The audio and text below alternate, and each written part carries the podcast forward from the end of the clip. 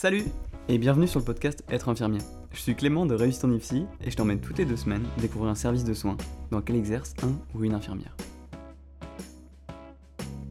Étant donné que l'épisode était un petit peu long, on a décidé de le diviser en deux parties. Donc là, tu t'apprêtes à écouter la deuxième partie. Si tu n'as pas encore écouté la première partie, je t'invite à aller l'écouter. Bonne écoute. Du coup, toi, dans, tu travailles dans une unité fermée. Ouais. C'est quoi les soins quotidiens que tu fais? Parce que du coup, on a, on a tendance euh, dans, dans, les autres podcasts à parler euh, des soins qu'on va faire, des, prises de sang, de la pose de son nasogastrique, euh, tout ça. Et toi, concrètement, c'est quoi les soins que tu réalises? Alors, il y a quelques soins techniques, entre parenthèses, euh, qu'on peut réaliser. On fait beaucoup de bilans sanguins, puisque du coup, on a, bah, tous les bilans d'entrée qui sont assez larges pour nos patients qui arrivent, dans, dans le cadre en fait du bilan d'élimination hein, dont je te parlais tout à l'heure. Euh, des bilans sanguins donc assez complets, mais on peut avoir après, on a beaucoup de patients qui sont sous lithium, donc c'est une molécule thymorégulatrice où il faut la doser à J5 de chaque changement de posologie, donc tu vas faire des bilans sanguins assez régulièrement aux patients.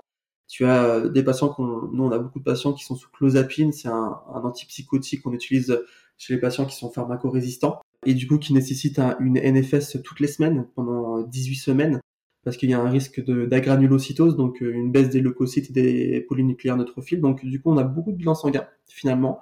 Pour être assez honnête, euh, le lieu où j'ai fait le plus de bilans sanguins, c'est la cardio quand j'étais en stage. vraiment, tu peux avoir 20 patients, 20 bilans sanguins le matin. Mais euh, très sincèrement, euh, dans, mon, dans mon service, on fait beaucoup, beaucoup de bilans sanguins. Ça peut arriver qu'on puisse avoir vraiment 6 ou 7 bilans euh, tous les jours et on a des bilans quasiment tous les jours. Les ECG, on en fait très régulièrement puisque avec les molécules antipsychotiques, on a un risque d'allongement du QT qui peut du coup favoriser les torsades de pointe et euh, les torsades de pointe ça favorise les fibrillations ventriculaires et donc du coup la mort subite. Donc on est très vigilant sur sur les ECG. Les patients ils ont tous des ECG d'entrée et puis ensuite ils ont des ECG normalement à chaque changement de posologie ou à chaque changement de molécule. On a beaucoup d'injections intramusculaires, soit quand le patient il refuse les traitements par voie orale, qu'il est en soins sous contrainte, du coup on fait des injections intramusculaires. Ou alors, on peut faire des injections intramusculaires retard, donc c'est le produit sous lequel le patient a été stabilisé, dont on fait en injection euh, intramusculaire euh, et qui va avoir du coup une durée de vie, euh, une demi-vie beaucoup plus longue que le produit euh, que le produit standard. C'est une forme de libération prolongée. En fait, le patient, il aura besoin d'une injection tous les 28 jours. Tu vas avoir le produit vraiment qui va se libérer euh, de façon prolongée dans le corps pendant 28 jours. Et le patient n'aura pas besoin de prendre euh, ses comprimés tous les tous les soirs, donc ce qui est plutôt assez confortable pour lui. On a des fois, je t'avoue que c'est pas tous les jours, je vais pas vous mentir, euh, des perfusions pour des patients du coup qui vont être plutôt dans des syndromes mélancoliques ou des syndromes catatoniques. Catatonique, c'est le patient qui bouge pas, qui parle pas, qui s'alimente pas, qui s'hydrate pas. Donc du coup, c'est des patients qui vont se retrouver souvent en chambre de soins intensifs, en chambre d'isolement. Et donc du coup, où il y a un risque vital puisque du coup, ils s'alimentent plus, ils s'hydratent plus, donc tu peux être amené à les perfuser. Et puis, pareil, tu peux être amené des fois euh, à sonder les patients, des sondages visicales, puisque du coup, des fois, pour les patients qui vont être euh, contentionnés, donc euh, la contention mécanique, c'est euh, les patients qui sont attachés au lit euh, parce qu'ils sont trop agités. Tu peux avoir des patients du coup qui vont avoir une rétention aiguë d'urine parce que bah ils sont agités et en plus les traitements antipsychotiques c'est des traitements anticholinergiques donc des traitements qui vont favoriser le globe vésical et donc du coup tu peux être amené, ça arrive une à deux fois par an, d'avoir une nécessité de faire un, sondage vésical chez nos patients puisque du coup, toujours cette balance un peu bénéfice-risque.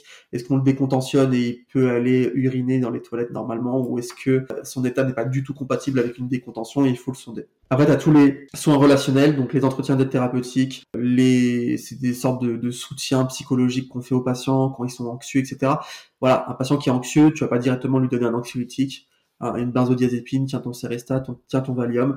Tu vas essayer avant d'avoir un échange, euh, d'avoir un entretien d'aide, un entretien de soutien psychologique, euh, informel ou formel avec le patient, essayer de faire un petit peu diminuer l'angoisse, l'anxiété. Puis ça, si ça marche, tant mieux. Si ça marche pas, il y a toujours euh, le moyen thérapeutique avec notamment les anxiolytiques qu'on peut utiliser. Euh, mais du coup, vraiment, le soin relationnel est primordial, en tout cas directement en première intention.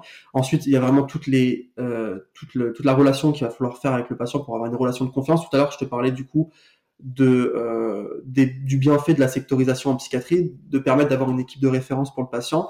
Vu que les pathologies mentales, c'est des pathologies souvent chroniques, c'est des patients qui vont être amenés à être réhospitalisés quand ils vont arrêter leur traitement ou quand ils, euh, ils vont fumer trop de cannabis ou boire trop d'alcool.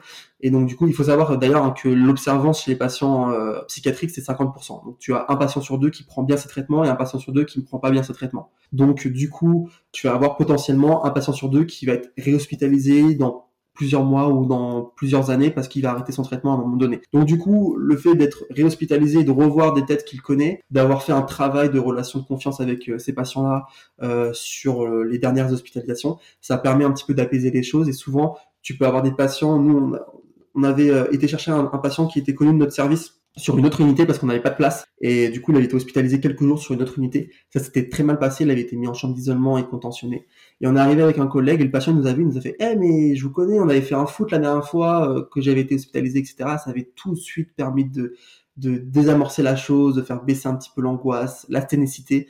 Donc la ténécité, c'est, c'est la tension, la tension psychique euh, que peuvent avoir les patients. Et du coup, ça c'était, on avait, on avait euh, du coup, ça avait permis de ne pas avoir à contentionner le patient. Donc, euh, du coup, euh, vraiment, la référence en psychiatrie, c'est vraiment assez important. Et surtout d'avoir une bonne relation de confiance avec les patients pour qu'ils puissent aussi un petit peu plus te dire les choses sur les effets indésirables des traitements. On a beaucoup de traitements qui peuvent perturber la libido, qui peuvent avoir des dysfonctions érectiles. Et chez des jeunes patients, ils vont pas forcément directement te dire ça euh, à l'entretien avec le psychiatre. Il va falloir avoir une bonne relation de confiance pour que le patient puisse te dire, bah écoute, euh, là j'arrive plus à bander, c'est un peu problématique pour moi, etc. Parce qu'un patient qui a 20, 30, 40 ans, qui rentre chez lui et qui a des dysfonctions érectiles, c'est sûr et certain qu'il va arrêter son traitement. Si tu peux, si as une bonne relation de confiance avec lui avant et qui du coup te le dit, tu peux du coup voir avec le psychiatre pour soit changer de molécule, soit baisser les posologies, faire en sorte que le patient n'ait pas ces effets indésirables là pour faire en sorte que le patient euh, puisse ne pas les arrêter une fois qu'il rentrera chez lui. Ensuite, tu as toutes les activités de médiation thérapeutique. Donc les médiations thérapeutiques, nous dans notre unité, on a par exemple mis en place tous les jeudis des activités euh, de football avec les patients. Donc on sort, euh, on a beaucoup de terrains de foot à l'extérieur de l'hôpital, et donc du coup on sort de l'hôpital et on va avec les patients taper le foot. Ça permet de améliorer la, relation de confiance avec les patients. Ça permet de les voir sur une activité avec des règles ça, les permet, ça permet de les voir sur une activité en groupe, comment est-ce qu'ils se comportent avec les autres patients. Ça permet aussi de leur faire pratiquer une activité euh, physique, puisque du coup, on a souvent des patients qui sont sédentaires, qui sont en surpoids, qui sont tabagiques. Les traitements en plus, ça fait grossir. Donc, du coup, ça permet, enfin, plein de choses, d'avoir des activités de médiation thérapeutique. Et on est en train de monter en place en ce moment aussi une activité de médiation thérapeutique avec les animaux. Euh, donc vraiment la médiation thérapeutique, c'est en fait tu vas, avoir un, médiateur qui va être soit une activité sportive ou soit qui va être le dessin, qui va être le cinéma, euh, qui va être un animal pour pouvoir en fait avoir un, objectif précis euh, au niveau de ton activité, soit augmenter la relation de confiance avec le patient, soit le voir dans une activité en groupe, soit de leur faire pratiquer une activité physique. voilà, il y a souvent toujours un but à, nos actions qu'on fait en psychiatrie. C'est rarement de l'occupationnel qu'on fait en psychiatrie, mais c'est toujours dirigé euh, vers un but bien précis. Après, vraiment, le gros du travail pour moi de l'infirmier à l'hôpital en, en, secteur fermé de psychiatrie, ça va être l'évaluation clinique. C'est-à-dire que, comme je t'ai dit, les psychiatres, souvent, ils voient les patients 10 à 15 minutes en entretien, mais euh, en tant qu'infirmier, tu vois le patient toute la journée, donc l'évaluation clinique, elle est primordiale, donc il faut avoir une bonne sémiologie, une bonne connaissance de la pathologie, une bonne sémiologie pour, pouvoir euh, avoir une bonne connaissance du patient et pour pouvoir bien observer le patient et pouvoir bien l'interroger. Et puis c'est surtout aussi l'évaluation de la tolérance des traitements. Les traitements antipsychotiques, c'est super. C'est ce qui a permis de fermer les asiles. D'accord On parle plus du tout d'asile maintenant. 1952, c'est la découverte de la première molécule antipsychotique. C'est ce qui a permis de fermer les asiles, de créer les, hôpitaux psychiatriques et de permettre aux patients de pouvoir rentrer chez eux. Parce qu'on a réussi à trouver une molécule qui permet de stabiliser les troubles mentaux. Donc les antipsychotiques, c'est super, mais par contre, ça fait beaucoup d'effets indésirables. Et si tu les connais pas, tu les évalues pas. Si tu les évalues pas, le patient, il arrête le traitement en rentrant chez lui. Ça, c'est sûr et certain. Donc il va falloir euh, bien connaître les molécules, leur effet indésirable pour avoir une bonne évaluation. Par exemple, les traitements antipsychotiques, ça constipe beaucoup. Tu as un risque d'occlusion intestinale euh, assez majeur avec des patients du coup qui vont être constipés depuis plusieurs jours. L'évaluation de la qualité et de la quantité des selles de pouvoir savoir quel type de laxatif on met aux patients, de collaborer, on va en reparler après, en pluridisciplinarité avec euh, la diététicienne par exemple, c'est primordial en psychiatrie. Mais si tu sais pas que les médicaments ils constituent, tu l'évalues pas. S'il ne l'évalue pas, tu passes à côté de quelque chose. Donc c'est vraiment primordial. L'efficacité des traitements, donc comment est-ce que je les évalue? Ça, il faut connaître la, psychopathologie et la clinique, la sémiologie psychiatrique et la tolérance des traitements. Ça, il faut connaître absolument les effets indésirables des traitements qu'on manie. C'est ça, le, pour moi, le gros du travail en, en tant qu'infirmier en psychiatrie. Tu parlais de pluridisciplinarité, du coup, est-ce que tu peux nous présenter un peu avec, euh, avec qui tu travailles au quotidien? Ce que j'ai, ce que j'ai kiffé quand j'ai fait mon premier stage en psychiatrie, c'est vraiment ce travail en, en pluridisciplinarité. C'est le travail avec les psychologues, les psychiatres, les médecins somaticiens, les ergothérapeutes, les psychomotriciens, l'assistante sociale qui est primordiale en service de psychiatrie. On a souvent des patients qui sont très précaires, va falloir mettre en place des mesures de protection, tutelle, curatelle, sauvegarde de justice, il va falloir mettre en place des aides, puisque du coup, c'est des patients qui peuvent des fois ne pas travailler, puisqu'il y a une trop grosse altération de l'autonomie. Donc, euh, mettre en place, par exemple, une allocation adulte handicapé, l'AH, qui va permettre aux patients d'avoir un revenu de 800, 900 euros tous les mois, ou de pouvoir créer des, projets pour des patients qui ont une, une, autonomie préservée, mais qui est un petit peu altérée, et donc du coup de les mettre dans des ESAT, d'accord, dans des établissements euh, spécialisés euh, pour la réinsertion par le travail euh, ou des SAMSA.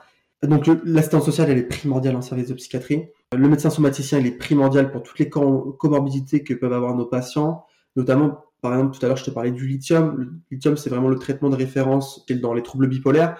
Mais le problème du lithium, c'est que ça peut faire des ça peut faire une insuffisance rénale. Le problème, c'est que là, actuellement, par exemple, on a deux patientes qui ont déjà une insuffisance rénale. Modérée, certes, mais ils ont une insuffisance rénale. Le problème, c'est que c'est le lithium qui les stabilise. Donc, il y a toujours cette balance bénéfice-risque. Donc, y a, là, on est en train de faire plein, on, est en train de faire une batterie d'examens pour ces patients-là avec le médecin somaticien pour pouvoir voir si, bah, on peut quand même mettre le lithium et quel type de surveillance on va mettre en place après pour euh, surveiller du coup euh, que le lithium soit pas trop délétère au niveau rénal.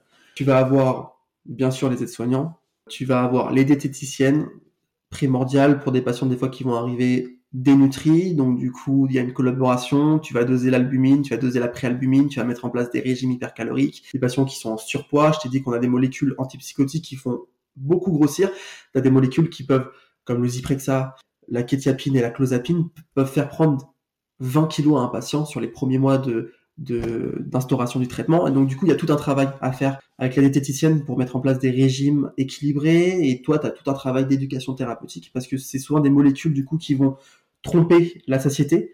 Donc la satiété, c'est cette sensation euh, d'avoir faim ou de ne plus avoir faim. Et ces molécules-là vont tromper la satiété. Donc les patients vont manger un peu plus parce qu'ils pensent qu'ils ont encore faim. Bah, en fait, ils sont rassasiés. Tu vas aussi avoir la collaboration avec les, la pédicure qui va venir euh, régulièrement sur la structure pour s'occuper des, des patients qui sont souvent des fois incuriques qui ont des fois des pathologies diabétiques. Et puis ensuite, on, travaille aussi avec les autres services de soins. On travaille beaucoup avec euh, la neurologie de l'hôpital qui est juste en face de, chez nous, puisqu'on a beaucoup de, de, diagnostics différentiels. On a beaucoup de patients qui... Euh, là, par exemple, on a une patiente, on pensait que c'était un trouble dépressif euh, un trouble dépressif résistant au traitement. Le problème, c'est que quand tu fais l'histoire de la maladie de la patiente, finalement, ça fait que deux ans qu'elle est connue et en fait, elle a 58 ans. Donc en fait, euh, le début des troubles apparaissent à 56 ans. On s'est posé la question entre trouble dépressif, trouble bipolaire. Trouble bipolaire, c'est quand même assez rare que ça commence à 56 ans. D'habitude, c'est plutôt 25-35 ans. Tu peux avoir des formes précoces, des formes tardives. Mais du coup, là, on est en train de se poser la question chez la patiente d'un syndrome parkinsonien finalement on se pose la question de est-ce qu'il n'y a pas une pathologie neurodégénérative à type de Parkinson? Euh, parce qu'en fait elle est résistante au traitement. Et sur l'IRM cérébral bah hum, c'est pas trop ça. Donc du coup là on la réoriente vers la neurologie. Donc on a aussi beaucoup de collaboration avec les services euh, les autres services généraux. La neurologie la cardio la néphro pour tout ce qui va être du coup euh, bilan rénal pour les patients sous lithium par exemple. Mais aussi la diabéto pour des patients qui vont avoir du diabète et qu'on réoriente après par la suite en service de, de diabéto. Je crois que j'ai oublié personne. Les ergothérapeutes et psychomotriciens, ils sont super importants aussi pour les activités avec les patients, l'évaluation de la praxie. Donc la praxie, c'est tout ce qui va être euh, au niveau moteur, euh, pour voir aussi un petit peu les fonctions exécutives, parce que dans la schizophrénie, dans le syndrome négatif dont je parlais tout à l'heure, tu vas avoir aussi des troubles de la fonction exécutive. Donc en fait, les patients, bah, typiquement, ils savent pas se faire à manger. Tu leur demandes de faire des pâtes, ils vont commencer à mettre la casserole, à faire bouillir euh, l'eau, et puis euh, finalement, quand tu as l'ergothérapeute ou le psychomotricien qui vont demander au patient, bah, comment est-ce que tu sais si ton eau elle est chaude ou pas, comment est-ce que tu sais si tu peux mettre tes pâtes, etc. Le patient il va toucher avec la main l'eau qui va être complètement bouillante, où il va poser la, cuillère en bois euh, qui sert à touiller euh, directement sur la plaque chauffante. Donc ça, c'est ce qu'on appelle des troubles de la fonction exécutive, parce que du coup, il y a des troubles cognitifs aussi dans les pathologies schizophréniques, et du coup, il faut savoir les évaluer pour savoir évaluer l'autonomie du patient, parce que du coup, en fonction de l'altération de l'autonomie du patient, tu vas le réorienter soit vers une institution genre euh, maison d'accueil spécialisée, soit tu vas pouvoir le, réorienter chez lui une fois que la, pathologie elle sera stabilisée. C'est ça aussi un petit peu qui, qui peut être un peu difficile des fois à cerner en psychiatrie, c'est que tu vas avoir deux patients schizophrènes qui peuvent être sous le même traitement et une fois stabilisé, bah, tu en as un qui va reprendre sa vie normale, qui va reprendre son travail, etc. Et puis l'autre, il aura tellement une autonomie altérée à cause notamment des, des, des, symptômes négatifs, des troubles cognitifs, des troubles de la fonction exécutive, etc. que bah du coup, il sera incapable de pouvoir se faire à manger tout seul, de pouvoir prendre ses traitements tout seul. Et si t'as pas un maillage familial assez euh, soutenant pour le patient à l'extérieur, bah, c'est des patients qu'on va réorienter vers des euh, institutions à type de masse, etc. Donc là, du coup, il y a aussi un travail à faire sur le long cours. Je te remercie pour les, pour les précisions. Euh, il y a quelque chose qu'on n'a pas abordé, c'était euh, les horaires. Quels sont les horaires en psychiatrie? Est-ce qu'il y a des infirmiers qui travaillent la nuit, par exemple? Est-ce qu'il y a des infirmiers qui travaillent 24 sur 24 Toujours à différencier entre l'ambulatoire et le milieu hospitalier. L'ambulatoire, ça va être du lundi au vendredi, 9h-17h. Et euh, le travail hospitalier, c'est du travail 24h sur 24. Donc du coup, effectivement, tu vas avoir une équipe du matin, une équipe d'après-midi. Donc l'équipe du matin c'est 7h-15h, l'équipe d'après-midi c'est 13h-21h et une équipe de nuit qui va faire 21h-7h, sachant que ça c'est propre à mon hôpital. Tu peux avoir des hôpitaux sur la région parisienne par exemple qui sont en 12 heures. Euh, et, nous, on a beaucoup milité pour le 12 heures dans notre service, mais malheureusement, on n'y est pas arrivé. Effectivement, le 12 heures, c'est quand même plutôt assez avantageux dans le sens où euh, euh, il y a une continuité des soins qui est beaucoup mieux beaucoup mieux qu'avec une équipe du matin et une équipe d'après-midi où des fois tu peux avoir des informations qui, qui se perdent. Et, puis voilà, on travaille les dimanches, les jours fériés. C'est vraiment un, service d'hospitalisation classique. Et puis dans notre service, du coup, on a 20 lits avec notamment trois chambres de soins intensifs. Les chambres de soins intensifs, c'est les chambres d'isolement. Du coup, euh, pareil, une des spécificités de la psychiatrie en France, donc euh, c'est le seul secteur où normalement tu, tu as un cadre légal, c'est la loi de 2016 qui te dit que tu peux isoler et contentionner un patient. Je sais que ça se fait dans beaucoup d'autres services, euh, la contention mécanique, mais en tout cas au niveau légal, au niveau juridique, il n'y a que en psychiatrie adulte que ça a été légiféré avec la loi de de 2016. Et donc, du coup, les, chambres de soins intensifs, c'est des lieux, des chambres qui sont spécialement aménagées où on peut du coup isoler un patient. Donc isoler, c'est à partir du moment où la porte est fermée et que le patient ne peut pas l'ouvrir, ou les isoler du reste des soignants et des autres patients. C'est toujours dans une indication précise, c'est pas un but punitif, mais c'est toujours dans un but de prévention de l'auto ou de l'hétéroagressivité, et c'est toujours en dernier recours que ce soit l'isolement ou la contention mécanique, c'est après avoir essayé les pouvoirs de la parole, les pouvoirs thérapeutiques, médicamenteux. Si ça ne marche pas, et ben du coup, on a euh, nécessité de recourir à des techniques plus coercitives comme l'isolement et la contention. Tu disais justement que vous, étiez, vous aviez 20 lits du coup, vous êtes combien d'infirmiers pour, euh, pour 20 lits en moyenne? On a un effectif euh, sécuritaire minimal de deux infirmiers et un aide-soignant. Et on a rehaussé ça euh, il y a quelques années à deux infirmiers et deux aides-soignants. Donc c'est vraiment quatre l'effectif minimal. Euh, il y a quelques années, on pouvait être euh, des fois un peu plus. Ces temps-ci, on est tellement en, galère de, de, professionnels de santé et notamment d'infirmiers que ça nous arrive jamais d'être plus de deux, plus de deux infirmiers. Il faut savoir que bah, du coup, je, crois qu'on va aborder un petit peu les difficultés qu'on peut rencontrer. Nous là, actuellement, la, la première difficulté, mais je pense que c'est pas forcément inhérent que à la psychiatrie. C'est vraiment la galère euh, d'effectifs. C'est vraiment euh, normalement nous sur notre planning on est censé être 10 infirmiers et 6 aides-soignants et euh, là on tourne à 5 infirmiers depuis plus d'un an. donc il y a 5 postes vacants et du coup on n'arrive pas à recruter, il n'y a aucun postulant. Alors certes, bah, il y a déjà le, fait de travailler en psychiatrie qui fait que on est forcément moins attractif, mais c'est un petit peu inhérent aussi à tous les autres services euh, tous les autres services, tous les autres hôpitaux, et notamment l'île de France, où on est vraiment en galère pour recruter. Du coup, bah, c'est les heures supplémentaires qu'on fait. C'est euh, normalement on doit être du matin, on doit faire 7h 15h et finalement euh, il y a personne l'après-midi, donc on est obligé de rester jusqu'à 19h, de faire du coup des 12 heures.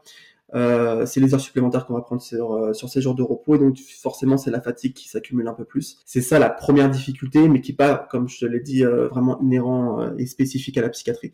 Ce qui peut être spécifique à la psychiatrie, ce qui peut être vu comme une difficulté, ça peut être l'agressivité et, et, la violence, qui, je voudrais quand même le dire, est quand même assez rare en psychiatrie. Enfin, voilà. Après, de toute manière, les étudiants ou les professionnels qui nous écoutent vont passer en stage en, psychiatrie, ils vont voir aussi que bah, finalement, c'est pas forcément les mêmes représentations qu'ils ont. Et effectivement, l'agressivité, la violence, ça peut arriver. Mais je crois qu'il y avait des statistiques qui disaient que, par exemple, c'était aux, aux, urgences qu'il y avait le plus de violence ou d'agressivité que en secteur de psychiatrie. Et il faut savoir qu'on est souvent formé à ce, à ce genre de...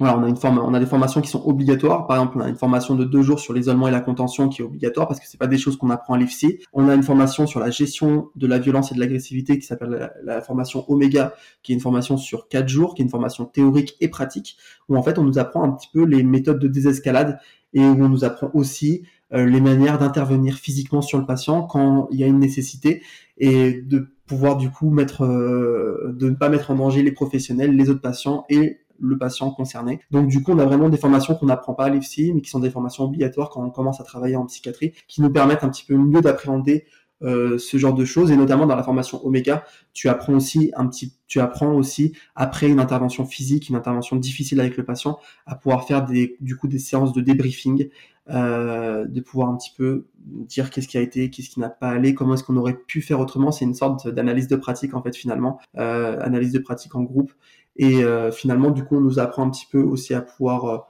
parler et à pouvoir un petit peu dire qu'est-ce qui n'allait pas et du coup directement à pouvoir un petit peu ne pas prendre trop de charges psychologiques sur soi. Et puis tu peux avoir des, des travails de supervision aussi qui peuvent être mis en place dans les services, c'est-à-dire un psychologue extérieur qui vient et qui fait un travail d'équipe avec du coup l'équipe de soins où du coup on réfléchit, on réfléchit sur nos pratiques, on réfléchit sur euh, le transfert et le contre-transfert qu'on a avec nos patients, etc. Donc du coup tout est quand même mis en œuvre pour essayer euh, qu'il y ait le moins d'impact possible au niveau psychologique. Effectivement, c'est ce qui peut des fois euh, faire peur.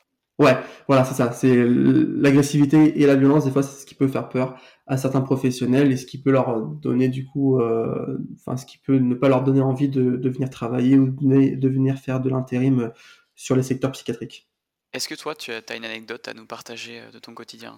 J'ai une anecdote. Euh... En fait, quand tu, quand tu m'as demandé de réfléchir sur les anecdotes, euh, j'avoue qu'il y a tellement des fois d'anecdotes avec les patients que j'arrivais pas forcément à en ressortir une.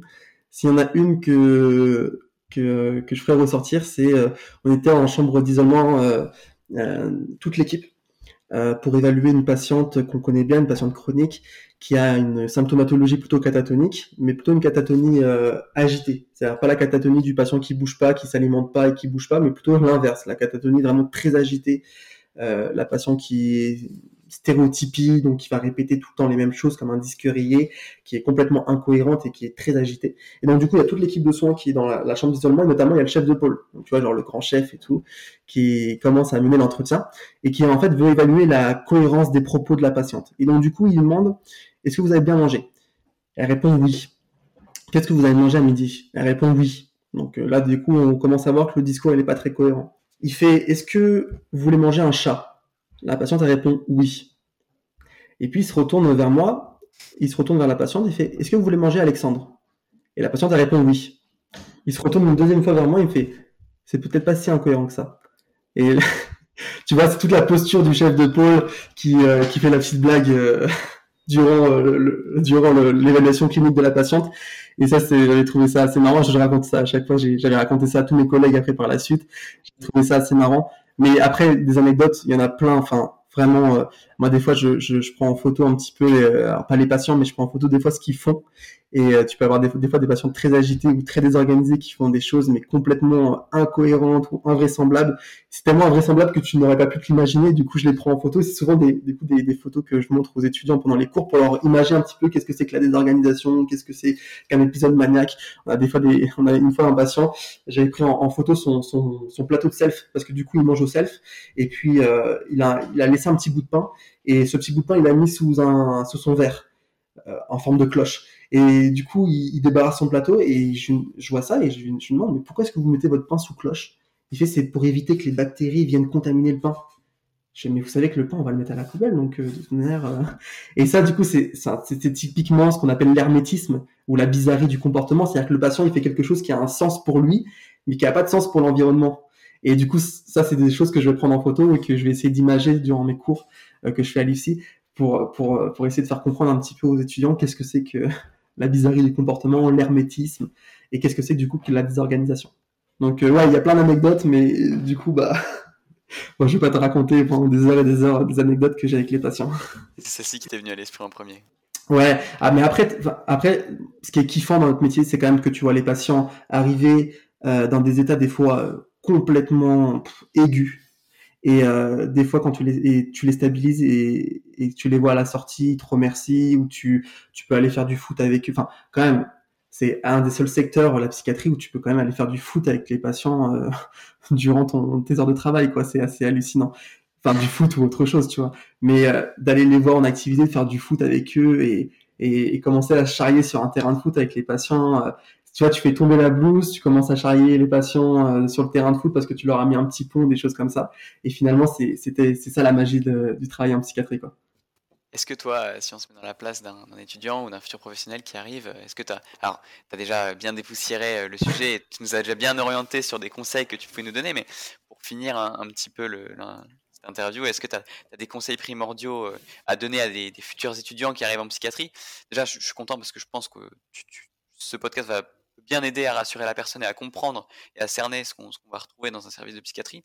Tu parlais beaucoup de la, sémiologie, je pense que tu marques un point là-dessus, que les personnes, euh, je pense que tu vas revenir dessus, mais sans sémiologie et sans mots, on ne pourra jamais diagnostiquer quelqu'un ou même comprendre euh, ce, qui, ce qui lui arrive. Si j'avais un seul conseil à donner, ça serait de se laisser surprendre. Moi, c'est ce que nous dit notre chef de pôle. Se laisser surprendre. Des fois, on a des patients, on pense qu'ils ils sont complètement déficitaires, ils vont, on va rien arriver à, faire avec eux, etc. Et puis finalement, il faut se laisser surprendre, il faut tenter les choses. Et finalement, des fois, on a des très très bons résultats. On arrive avec des stéréotypes, sur euh, la santé mentale, mais c'est tout à fait normal. Euh, et très généralement, les étudiants partent de stage avec d'autres, une autre image de la psychiatrie et de la santé mentale. Et puis, il faut surtout pas oublier que c'est sont des pathologies qui peuvent tous nous toucher je vous ai parlé des trois grands types de pathologies, la schizophrénie, les troubles bipolaires et les troubles dépressifs. Les troubles schizophréniques, c'est 1%, les troubles bipolaires, c'est 1% de la population aussi. Les troubles dépressifs, c'est 5 à 15% de la population, donc ça veut vraiment tous nous arriver à nous, ou à quelqu'un de notre entourage proche ou de notre famille. Et donc, du coup, ce que j'essaye de faire, en tout cas, quand on a des étudiants qui passent, ou quand, quand je parle de la psychiatrie à des gens qui sont pas du milieu, c'est essayer de pouvoir euh, un petit peu déconstruire toutes les idées reçues qu'on peut avoir sur la santé mentale, et notamment des idées reçues, mais qui datent euh, d'un ou deux siècles en arrière, quoi. Les asiles ou les électrochocs. Tu vois, nous, on fait de la, dans notre, dans notre hôpital, on fait de la sismothérapie, donc c'est les électrochocs. C'est l'électroconvulsivothérapie. Tu mets deux patchs au niveau des deux tempes du patient, tu fais passer un mini courant électrique de faible intensité, tu déclenches une mini crise d'épilepsie chez le patient. C'est de la chirurgie ambulatoire, le patient il est anesthésié, curarisé, et en fait la mini crise d'épilepsie qu'il va y avoir dans le cerveau du patient, ça va relâcher plein de neurotransmetteurs qui fait qu'il va y avoir une amélioration euh, chez le patient et notamment dans des pathologies très précises, euh, notamment dans les psychoses puerpérales. Psychose c'est la femme qui, accouche, qui commence à délirer, qui n'était pas connue euh, de la santé mentale et de la psychiatrie, qui accouche et qui commence à délirer sur l'enfant, qui commence à être désorganisée, etc. Il y en a une dans notre service là actuellement. par exemple, la sismothérapie, ça marche super bien dans ce type d'indication-là. Eh ben, il faut un petit peu déconstruire les idées reçues qu'on peut avoir sur les électrochocs et qu'on peut avoir des images, par exemple, de Vol au-dessus d'un de coucou, le film, et, euh, se dire ouais c'est barbare, c'est complètement inhumain, etc. Mais finalement, quand les étudiants ils viennent avec nous, qui viennent euh, en chirurgie ambulatoire, qui viennent euh, en salle de réveil et ensuite au bloc opératoire et qui voient comment ça se passe, que c'est bien encadré, et ben finalement ça a rien de pire qu'une qu'une autre chirurgie euh, classique quoi en fait. Je pense que c'est quelque chose qui est, vraiment intéressant dans la psychiatrie. En tout cas, moi, quand j'avais pu faire un stage en psychiatrie, j'en ai fait plusieurs, hein, mais j'avais pu passer euh, euh, aux urgences psychiatriques, j'avais pu passer euh, dans une unité fermée, une unité ouverte, mais aussi aller en CMP et aller voir justement de la sismothérapie. Donc, c'est vraiment quelque chose qui, si c'est à la portée des étudiants, c'est super formateur de pouvoir bouger, de pouvoir voir un peu toutes les structures et pas simplement d'aller dans une unité. Parce que, comme tu disais, je pense que la psychiatrie, c'est tellement divers et ça change tellement en fonction des unités dans lesquelles on exerce. Ouais. Et d'ailleurs, du coup, notre hôpital est en train de construire une unité qui s'appelle euh, le CRUPA, c'est euh, le Centre de recherche d'urgence psychiatrie adulte. Et donc, du coup, en fait, on va avoir des, des urgences psychiatriques dans l'hôpital général euh, de notre département. Et du coup, tu vois, c'est aussi pour pour donner un petit peu aux étudiants un peu une ouverture, c'est-à-dire que quand tu travailles en psychiatrie, t'es pas cantonné à travailler en secteur fermé toute ta vie, mais il y a plein d'évolutions Et c'est vrai que tout ce qui est ARS, ça donne beaucoup de budget parce que la santé mentale, c'est quelque chose qui, qui, qui est vraiment primordial au niveau de la santé publique. Et donc, du coup, tu as plein de nouveaux secteurs qui commencent à se construire. C'est quand même plutôt pas mal. C'est vrai qu'on n'a pas eu le temps de parler de tous les lieux d'exercice où on peut exercer en tant qu'infirmier dans le champ de la santé mentale. Mais par exemple, tu as les UHSA dans les prisons. Euh, donc euh, parce que le, secteur pénitentiaire c'est un secteur où tu as beaucoup beaucoup de pathologies mentales. Euh, tu as les UMD, les unités pour malades difficiles. Euh, tu as les urgences psychiatriques où tu peux travailler du coup et où vraiment là tu mêles beaucoup de somatique et de la psychiatrie en même temps, c'est super.